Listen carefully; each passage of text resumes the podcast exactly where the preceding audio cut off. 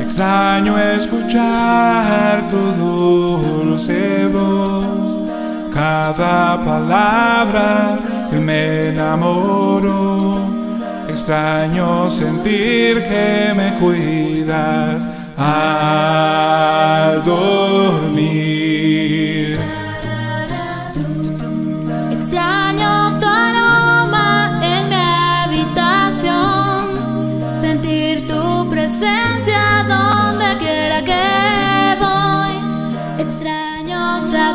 Amigo, hermano, ¿cómo estás? Gracias por regalarnos una vez más este espacio y estar atento a cada mensaje de Apuntando a la Gloria.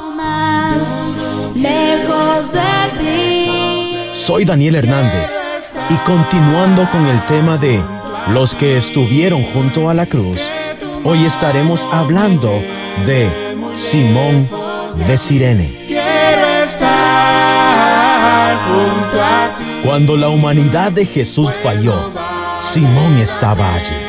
Jesús ya no podía seguir llevando su cruz, por lo tanto, la procesión hacia el Gólgota fue interrumpida. Por lo general, tratamos de evitar las interrupciones. Algunas pueden ser dolorosas. A menudo pensamos, después de esta interrupción, podemos volver a la vida. No. No es así. La vida no consiste sino de interrupciones. Los evangelios nos hablan acerca de muchas interrupciones que hubo en la vida de Cristo.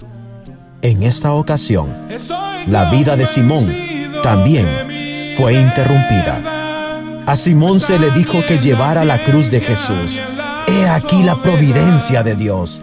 Este hombre había viajado cientos de kilómetros en la peregrinación religiosa de toda una vida. De repente, de repente se le mandó que llevara la cruz de un prisionero. Simón no tenía idea de que todavía sería conocido en la actualidad, cuando ya han pasado dos mil años. Cuales hayan sido sus pensamientos y sus motivos, su nombre quedará registrado para siempre en la Biblia y en la historia. Tenemos con Simón una deuda de gratitud por llevar la cruz cuando Jesús apenas podía estar en pie. La parte de la cruz que Simón llevó fue el travesaño. Gracias Simón. Dios siempre bendice los que ayudan a su Hijo. Dios te bendiga. cerca de ti. Cerca de ti. Oh, no vale la pena vivir si no es cerca